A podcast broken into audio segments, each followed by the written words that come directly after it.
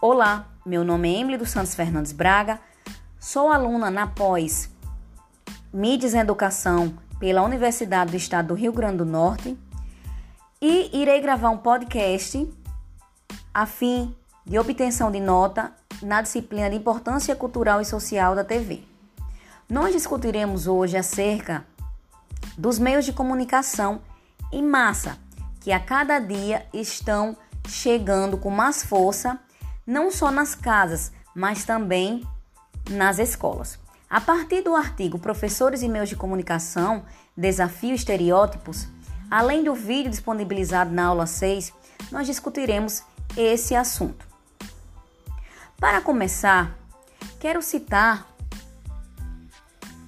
o autor Guilherme Orozco Gomes, que ao, iniciar o artigo, ele fala: na polêmica televisão versus crianças, mais que proibir, ralhar ou pior, consentir pacificamente, cabe aos professores e à escola prepararem-se para assumir o papel de mediadores críticos do processo de recepção. O que ele quer dizer com isso? Nós, enquanto educadores e escola enquanto instituição educacional, não, po não podemos mais proibir que os alunos levem celulares para a escola, que os alunos sejam impedidos de é, assistir televisão, mas nós seremos mediadores durante este processo. E mediadores críticos, para que esses alunos tornem-se também mediadores críticos. Não é a questão de proibir ou não proibir, aceitar ou não aceitar, mas sim de facilitar, mediar a quantidade de tempo que esses alunos vão ficar, o que que esses alunos estão vendo, qual é o planejamento para essas aulas, de que forma eu posso envolver os meus alunos nas minhas aulas porque a cada dia os alunos têm pedido mais por novidades nas aulas tecnológicas, de formas tecnológicas. Os alunos sabem bem mais do que os professores é, é, manusear um determinado aplicativo. Por quê? Porque eles sempre estão por dentro, fazendo, usando esses aplicativos. Mas que nós é, revertamos essa situação ao nosso favor que, os que nós professores nos tornemos mais preparados para que esses alunos sejam críticos do que eles vão assistir, do que eles vão acessar.